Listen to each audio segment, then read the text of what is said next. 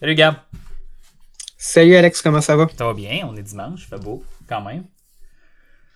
De quoi on parle aujourd'hui? Ben, hier, euh, je suis allé à Sherbrooke euh, porter quelque chose chez quelqu'un.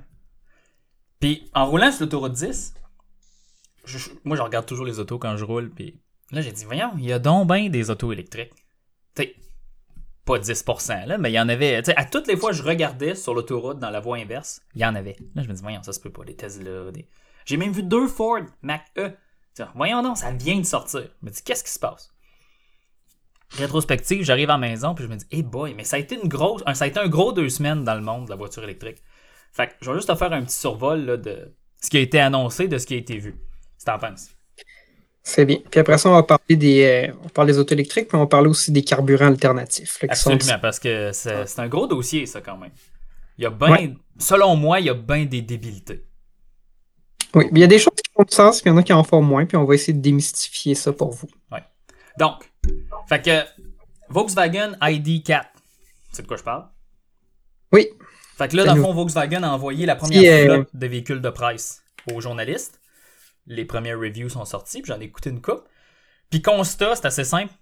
Les gens aiment la qualité d'assemblage. Le prix est un peu plus, c'est un peu plus abordable que modèle Y.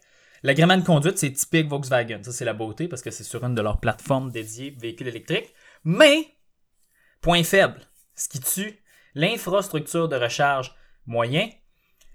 Puis le système d'infodivertissement qui, est utilisé dans leur nouveau modèle sur la plateforme MQB2, dans la nouvelle Golf, puis leur nouveau véhicule, ben, c'est déjà lent, c'est déjà difficile à utiliser. Puis selon moi, là, ces deux affaires-là, si tu réussis pas à les avoir du premier coup, là, tu t'es planté. Même si ça se règle avec des mises à jour. te donner un exemple. Euh, un des journalistes qui l'a eu, euh, un vidéo YouTube, Engineering Explained, qui est super populaire. Lui, il habite dans le nord-est, euh, dans le nord-ouest des États-Unis, mettons dans l'État de l'Oregon. Il prend son ID4. Volkswagen, il dit Hey, on t'invite à utiliser notre nouveau réseau de recharge Electrify America, Electrify Canada. Vas-y. Ah, ça va là? Bon, ça va être facile. Branche dans l'auto. Non. Ah non, non, il faut que tu t'inscrives sur notre application, puis ensuite tu pointes quelle bande de recharge, que tu es dans quelle ville. Tu sais, le setup est plus long que charger. Puis là, il y a un Ford Mustang Mach-E qui vient se pointer à côté, qui se branche, clique, ça charge. C'est un non-sens. En tout cas, ça m'a surpris. Fait que Volkswagen, s'ils veulent que ça marche, il faut absolument qu'ils fassent des mises à jour pour qu'ils règlent ce problème-là. Tu peux pas battre Tesla si tu peux pas charger un char électrique comme une Tesla. Qu'est-ce que t'en penses? je pense qu'ils vont être en mesure de régler ces problématiques-là. Puis on peut quand même euh, les mettre en contexte aussi. Là. Ça, c'est sûr que tu vas vouloir aller à ces bornes de recharge rapide-là si tu fais beaucoup de routes, si tu fais des longues distances. Euh, mais en fait, là, la plupart des gens qui vont avoir des voitures électriques, la plupart du temps, quand ils vont les utiliser pour se rendre au travail puis faire leurs courses, puis Ah, je suis Ils vont charger à la maison. recharger leur maison, euh, leur voiture à la maison, tu es sur une borne euh, 240 volts euh, standard, puis puis ils n'auront pas de problème. Mais tu comprends, Gab, c'est le principe. C'est si tu veux décoller les gens des voitures électriques, il faut que ravitailler ta voiture, ça soit aussi simple que mettre de l'essence. Est-ce que tu me suis? Oui, c'est vrai. Si, Puis si tu veux faire en sorte que les gens aient juste des voitures électriques dans, dans, leur, euh, dans leur stationnement, faut effectivement que l'infrastructure de recharge, si quand ils voyagent, euh, qu'elle soit fonctionnelle. Puis pour l'instant, ce qu'on comprend, c'est que ça ne l'est pas pour la, Pas la du ID4. Euh, ensuite, euh, ben, bon, tout le monde va dire, Alexandre, à chaque podcast, tu parles de Volvo. Ben oui, mais des fois, j'ai des raisons de. Donc, Volvo, cette semaine, a annoncé que 100% de leur flotte allait être électrique en 2030. Ça fait un peu de sens. C'est pas la première compagnie qui fait ça. Jaguar l'a déjà dit. Il y a plein de constructeurs qui s'en vont vers le même GM là, assez vite. Ça va être ça. Euh, aussi, nouveau véhicule. Volvo est une petite compagnie. C'est très rare qu'ils annoncent des nouveaux modèles. Donc, le Volvo C40, pas le C30. Le C40. Assez simple. XC40, on coupe le derrière, ça fait un arche. Voici. Seule chose, c'est que c'est seulement électrique. Très intéressant. Un peu moins cher probablement que le XC40 électrique qui, a commencé à être vendu au Québec le mois passé. Donc ça, ça va être intéressant de voir ça. L'Audi e-tron GT, donc la Porsche Taycan Audi, un peu différente, mais même dimension, seulement 4x4. Ça, ça va être super intéressant de voir. Les reviews commencent à sortir. Et, selon moi, pour 2021, la voiture électrique la plus importante, l'Ioniq 5. Ça, c'est Hyundai qui fait ça. Le design, ça a l'air d'une voiture autonome, ça a l'air d'une voiture électrique. L'intérieur, même thème épuré que Tesla utilise dans le modèle 3, dans le modèle Y. Infrastructure de recharge va être là, facilité d'utilisation, habitabilité, tout est là. Hyundai a tellement d'argent qu'ils mettent tout là-dedans. Puis ils ont raison de faire ça. Je suis pas quelqu'un qui est fan de Hyundai du tout. J'ai critique souvent, mais quand c'est le temps là, de battre la compétition, ils sont toujours capables. Un peu comme Samsung. À la fin des compagnies coréennes, il y en a trois, là, Hyundai, Samsung, LG. Mais ils ont les moyens de battre Tesla à leur propre jeu. Ils ont fait une plateforme dédiée. Ils ont le design, le plancher plat, grosse capacité de batterie. Ils ont la capacité manufacturière de sortir ces voitures-là en quantité énorme, de les offrir aux clients, de leur rentrer dans la gorge avec un financement qui n'a pas de sens. Ils sont prêts. Je sais pas ce que tu en penses du Yannick 5, Gab, mais moi, je pense que ça va être gros, ça. Ouais, je préfère encore la Bolt, mais je pense que c'est une meilleure offre que le Kona électrique puis le Kia Niro électrique qu'on voyait, parce que là, c'est vraiment une plateforme dédiée. Fait que c'est, c'est le fun de voir que là, ça commence, que les grands constructeurs, ils lancent des modèles électriques, 100% électriques, qui, semble-t-il, vont être réellement disponibles. Euh, fait que c'est, c'est le fun de voir que ça commence. Je pense que moi, mon choix raisonnable, ça serait encore la Bolt, mais je pense que d'ici un an, on va voir beaucoup plus d'auto électriques sur les routes. Puis c'est vraiment une bonne chose. Ouais. Puis dernière affaire, ben justement, en- ce qui m'a amené sur ce sujet-là ce matin, j'étais allé justement à Sherbrooke en voiture, puis je me suis arrêté à l'aire de service de Offord, là, où c'est que. Tu sais de quoi je parle, les ESO, Petro-Canada, toutes ces affaires-là. là. Tu sais, la sortie 115 sur l'autoroute Oui. 10. Ben, je me suis arrêté à la borne de recharge euh, du circuit électrique, juste pour être curieux. Il y avait une borne de recharge 350 kW. Ça, c'est la borne de recharge pour le Taycan. C'était capoté. Je ne savais pas qu'au Québec, on avait ça. C'est une borne de recharge d'Hydro-Québec. 350 kW, Gab, c'est du stock. Imagine. Ouais, ça va permettre de recharger 80% de ta batterie sur les véhicules qui le supportent là, en une vingtaine de minutes. Même là, donc. Pense-y, le... supposons, mettons, un Taycan, la plus petite batterie, c'est 79 kW utilisable. À 350, là, ça prend 12 minutes, là. Même pas. Là. Oui, je sais, mais tu peux juste recharger une portion. Tu peux pas recharger, le, disons, les 5 premiers pourcents puis les 20 derniers pourcents à cette vitesse-là. Non, là, non, donc- mais je te parle, mettons, une, tu sais, la charge optimale que le constructeur te dit de 15 à 80, là, ça prend 12-15 minutes. Tu sais, pense-y, tu te branches, tu rentres dans la salle de bain, t'attends que la toilette se libère, tu reviens, tu prends au couche-tard, t'achètes un sac de chips, tu t'assis dans l'auto, le temps que tu checkes ton téléphone, les notifications, ta charge est finie. On s'entend, là, 12 minutes, c'est vite je, je- je suis d'accord. C'est le fun de voir qu'il commence à en avoir. Parce qu'il y avait beaucoup de bornes de recharge du réseau électrique, mais en, en fait, c'est les bornes de recharge rapides qui vont faire la différence. Là. Les gens ils vont leur voiture à la maison lentement pour les déplacements quotidiens, mais quand ils se déplacent, ce qu'ils veulent, c'est des bornes de recharge rapides. Euh, puis c'est le fun de voir qu'ils commencent à en avoir. Ça va nous permettre de transitionner vers notre autre sujet de la Ben journée. oui, carburant alternatif. Donc, évidemment, on parle beaucoup d'auto électrique. Je pense que les deux, on est d'accord que l'avenir est vraiment à l'électrique, plus, plus qu'au carburant alternatif, mais il y a quand même des choses que ça vaut la peine de mentionner. Fait qu'on va d'abord parler de ce qui est disponible aujourd'hui, puis de ce qui s'en vient aussi là, en termes de carburant alternatif ou plus propre.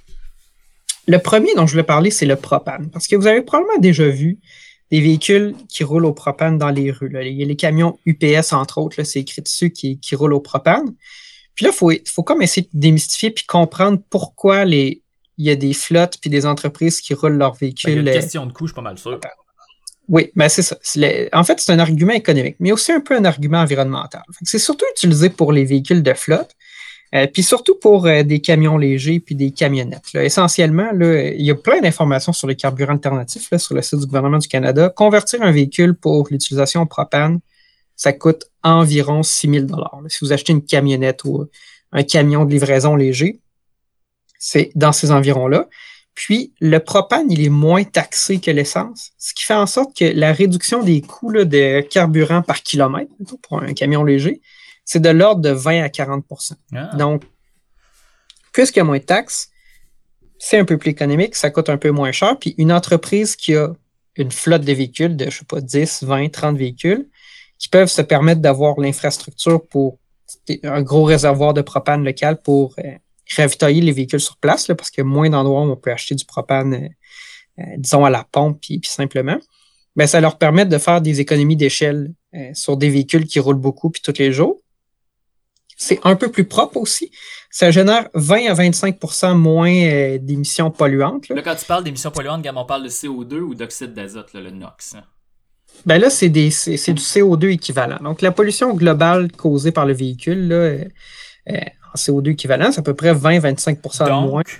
c'est l'équivalent de rouler un véhicule diesel si on ignore la suie, c'est ça? Ben là, je comparais un véhicule à essence. Parce que généralement, c'est des véhicules à essence qu'on va convertir. Fait que 20 à 25% de moins. Puis, semble-t-il, comme ça brûle plus propre, ça augmente un peu la durée de vie du véhicule. Pour des véhicules de flotte qui font plusieurs vraiment la peine. ouais. kilomètres, c'est pertinent. Puis, il y a des véhicules qui sont équipés pour rouler avec les deux. Des fois, on peut ajouter un kit de conversion puis euh, rouler au propane. Puis, il n'y a plus de propane, mais on peut fonctionner sur l'essence euh, standard.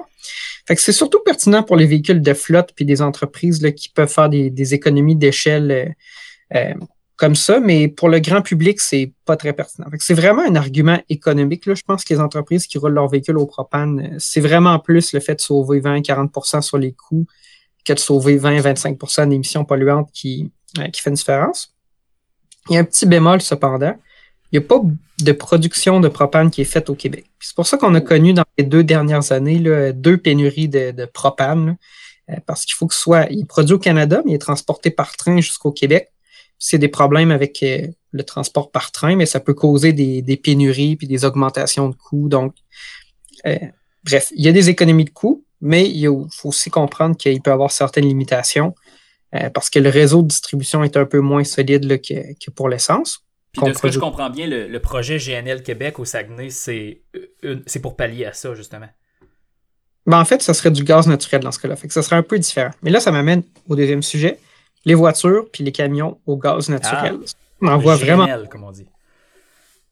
Ben, euh, pas du gaz naturel liquéfié, ça va être du gaz Oh. naturel compressé. Honda, ils ont déjà euh, fabriqué puis vendu euh, des Civic au gaz naturel, la Civic GX, qui était surtout adaptée au marché californien. C'était un peu limité parce que ça prenait de l'espace dans le coffre pour avoir le réservoir de gaz naturel. L'autonomie était plus courte, à peu près de 250 à 300 km avant que la lumière de carburant allume. Euh, puis, euh, c'était vraiment limité pour le marché californien. puis C'est un peu particulier parce que là-bas, il y avait des avantages. Euh, Tu pouvais rouler dans les voies réservées pour les véhicules électriques puis les, les, euh, lignes de covoiturage avec ça. Fait que ça s'est jamais vraiment vendu ici là, pour ce qui est des, véhicules personnels, mais il y a quand même certaines entreprises qui ont des véhicules commerciaux au gaz naturel. Euh, mais moins que le propane, c'est plus propre un peu, mais c'est peu commun. Fait que c'est vraiment plus limité aux flottes et aux entreprises. Qu'on on n'ira pas trop loin là-dedans. L'éthanol, c'est un autre sujet intéressant. Au Québec, aujourd'hui, il peut y avoir jusqu'à 10% d'éthanol dans l'essence que, ordinaire que vous achetez à la pompe. Donc, l'essence ordinaire, euh, 87 d'octane, 10 le 89 jusqu'à 5% parce qu'en fait, c'est un mélange de super puis d'ordinaire. Puis, euh, généralement, dans l'essence super, il n'y a pas d'éthanol. Euh, ce 10% d'éthanol-là dans l'essence permet de réduire, dans le fond, les émissions générales de CO2 là, euh, de, de votre consommation d'essence de 3 à 4% Pour le E85, c'est peu commun au Québec, c'était plus pour le marché américain. Ouais, le Midwest américain, là, où c'est d'éthanol, exactement. Il y a beaucoup de véhicules américains qui sont euh, Flex fuel. Flex- donc qui peuvent rouler au E85.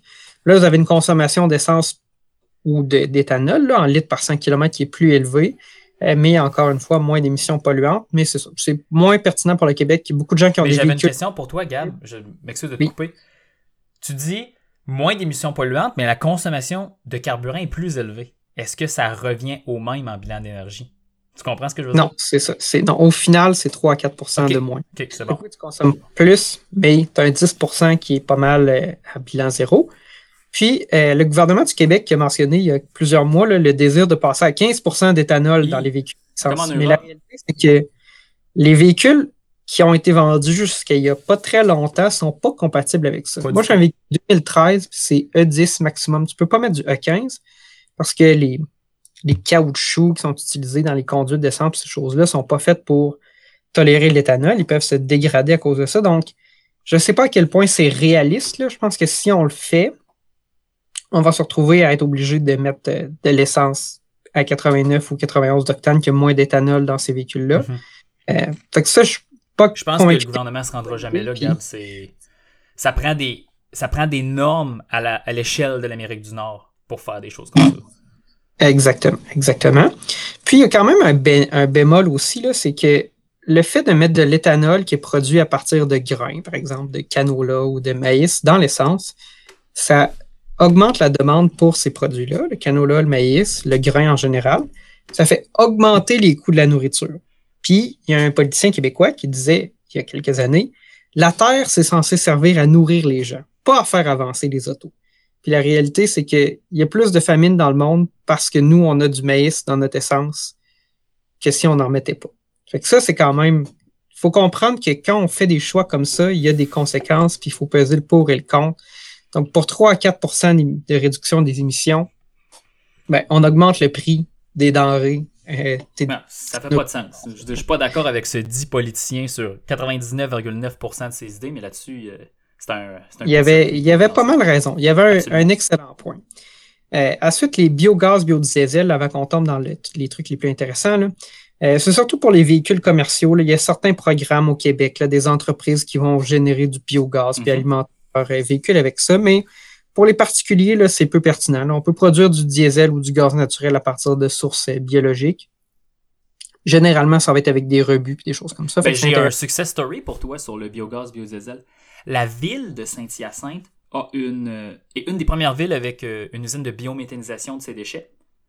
Puis la majorité de sa flotte de véhicules commerciaux pour, dans le fond, l'entretien des rues, le, paysagement, les services publics de la ville de la municipalité, Saint-Hyacinthe, excusez-moi, ben, sont propulsés au biogaz ou au, euh, au biodiesel. Donc ça, c'est un success story qu'on a au Québec, que plusieurs villes essayent de recréer, mais ça fonctionne. Évidemment, c'est des cas qui sont uniques, mais Saint-Hyacinthe réussit à le faire. Avec ça, ça, peut fonctionner. À l'échelle euh, d'un gouvernement, par exemple une municipalité, Québec aussi va avoir une usine de biométhanisation. Montréal, il Sherbrooke en a une maintenant. Ça peut fonctionner. Je ne sais pas à quel point c'est ben, je veux dire, c'est, on, choisit que ce soit économiquement viable en subventionnant ces choses-là. Mm-hmm. Et ça, ça peut fonctionner à cette échelle-là. Pour le commun des mortels, pour le particulier, je pense que c'est un peu moins pertinent. Ben, ça dépend parce que regarde l'entreprise pour laquelle je travaille. Euh, ben, c'est pas compliqué, c'est une brasserie dans la région de Montréal. Il y en en a pas beaucoup, fait que c'est facile de deviner laquelle. On, on voudrait éventuellement installer une usine de biométhanisation pour justement gérer nos effluents. Parce que actuellement, les effluents, dans le fond, toutes les, les grains, les déchets, les eaux usées que l'usine produit sont stabilisés dans des bassins et ensuite redonnés à la ville de Montréal. Donc là, nous, ce qu'on veut voir, c'est qu'à l'intérieur de ça, il reste de l'énergie qu'on pourrait extraire pour faire fonctionner en partie nos chaudières au gaz naturel dans notre centrale d'énergie. Donc, c'est quelque chose qu'on regarde parce que c'est relativement viable si c'est bien fait. Ben, c'est ça. Quand c'est des projets concrets, euh, comme celui-là, c'est vraiment intéressant, puis ça, peut fonctionner. Là, si, tout, ça c'est construit puis optimisé, mais il peut avoir même un gain économique plus qu'environnemental. C'est là que c'est vraiment positif, puis que ça, ça fait des petits, puis ça grossit. Maintenant, on va parler des carburants du futur. Là, j'en ai deux. Les carburants verts développés par Porsche. On va commencer par démystifier l'hydrogène, parce que là, ça, c'est tout un monde de mythes. En fait, si vous vivez à Québec, vous avez peut-être déjà vu sur les routes des véhicules à l'hydrogène. Le gouvernement du Québec a quelques Toyota Mirai, puis j'en ai vu une, j'en ai vu une rouler récemment. Ça, c'est des véhicules à pile à combustible. Qu'en fait, c'est un véhicule électrique, mais pour générer l'électricité qui alimente la voiture, on a une pile à combustible qui convertit l'hydrogène, qui est dans un réservoir à haute pression, puis l'oxygène qui est dans l'air, une réaction chimique, on génère l'électricité, puis on alimente la voiture avec ça. C'est quand même particulier. C'est beaucoup, beaucoup moins commun. Euh, mais ce qui est bien, c'est que ça produit aucune émission polluante. Oui, parce que ça fait une électro... ça catalyse puis ça fait de l'eau. Effectivement, c'est ça. Tout ce qui sort de cette voiture-là, c'est de la vapeur d'eau. Donc, tu sais, les, les, véhicules qui fonctionnent à l'éthanol, au biogaz, ces choses-là, quand même du CO2 puis d'autres polluants qui sortent d'échappement. L'hydrogène, c'est vraiment uniquement de la vapeur d'eau. Et c'est quand même très limité, là, parce qu'il y a une seule station de ravitaillement d'hydrogène au Québec sur le boulevard Amel, dans un SO, à un kilomètre de mon travail. C'est comme une grosse machine, là. Puis là, les véhicules, qui sont surtout là, de la flotte du gouvernement du Québec, là, vont se ravitailler là. Donc, c'est assez spécifique. Comme je disais, c'est fantastique. L'hydrogène, ça brûle propre. Le problème. En réalité, Gab, ça ne brûle pas.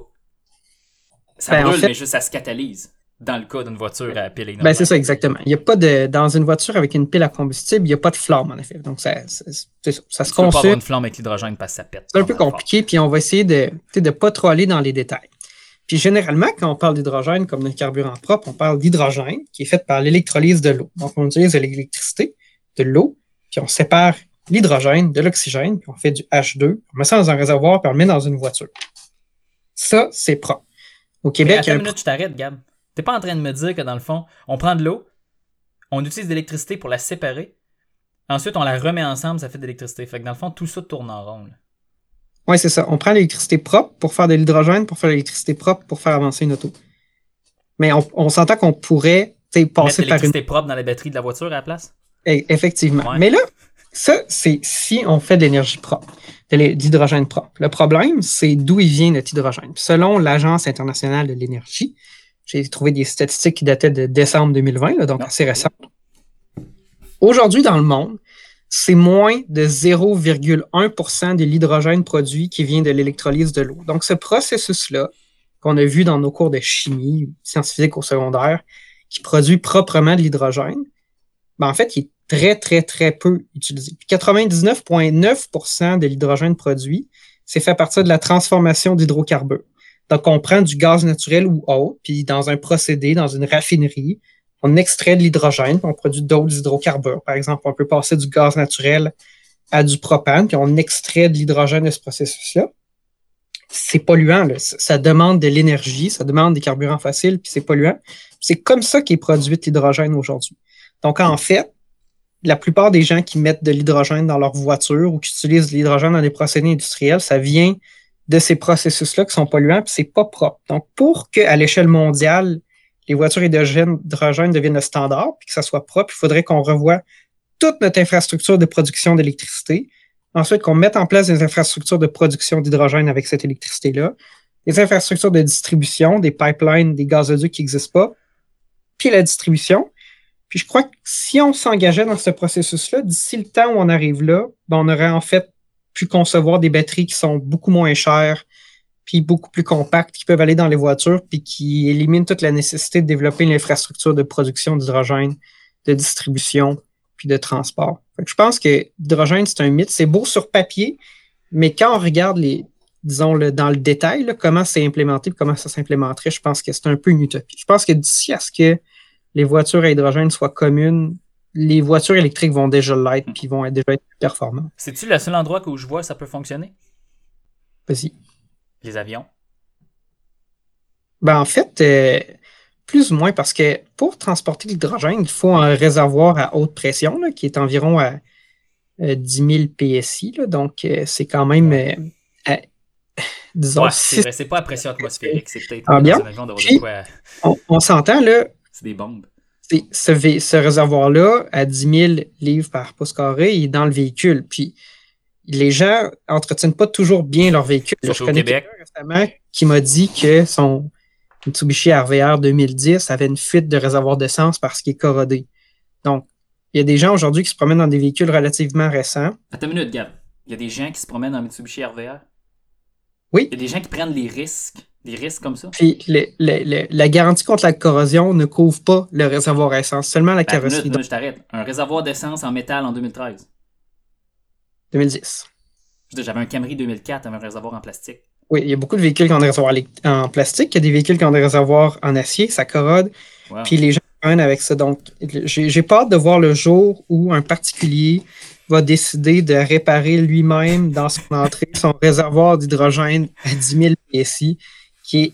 c'est- Je pense qu'il y, y a des risques qui peuvent être contrôlés si les véhicules sont bien entretenus, mais en plus, l'hydrogène, c'est des molécules extrêmement petites, là, donc tu as besoin d'une ouverture beaucoup plus faible, beaucoup plus petite là, pour que ça fuit, pour que ça soit extrêmement hermétique. Puis je je suis pas sûr que je veux vivre avec le risque d'avoir beaucoup de véhicules de particuliers d'hydrogène. Non. Donc moi, je parie que d'ici au jour où les, la technologie puis le réseau permettrait d'avoir des véhicules à hydrogène communs, que les véhicules électriques vont déjà avoir pris toute la place du marché. Puis le dernier, c'est un peu une petite gâterie, le- les Porsche Electrofuels. Dans le fond, Porsche a lancé un projet pour produire des essences synthétiques propres qui fonctionneraient dans les voitures à essence d'aujourd'hui, puis dans les voitures classiques, à partir d'hydrogène propre, puis de de- d'autres sous-produits. Puis essentiellement, il ferait un carburant qui est zéro émission, mais qui fonctionne dans les autos. Je pense que faut prendre ça un peu avec un grain de sel. Je pense pas que Porsche veut révolutionner le monde de l'énergie puis créer un grand réseau de distribution de ces essences-là. Je pense que ce que Porsche veut faire, c'est donner la possibilité aux gens qui ont des voitures classiques à essence, des vieilles Porsche par exemple, de mettre un carburant propre dans leur voiture puis de continuer à les utiliser. Parce que dans Ah. quand plus personne n'aura de voiture à essence pour rouler tous les jours, ben, il va continuer d'avoir des voitures classiques. Les gens vont avoir l'option de payer un peu plus cher ou beaucoup plus cher pour un carburant propre pour continuer de les faire fonctionner, puis continuer de faire vivre, disons, l'héritage de ces voitures-là.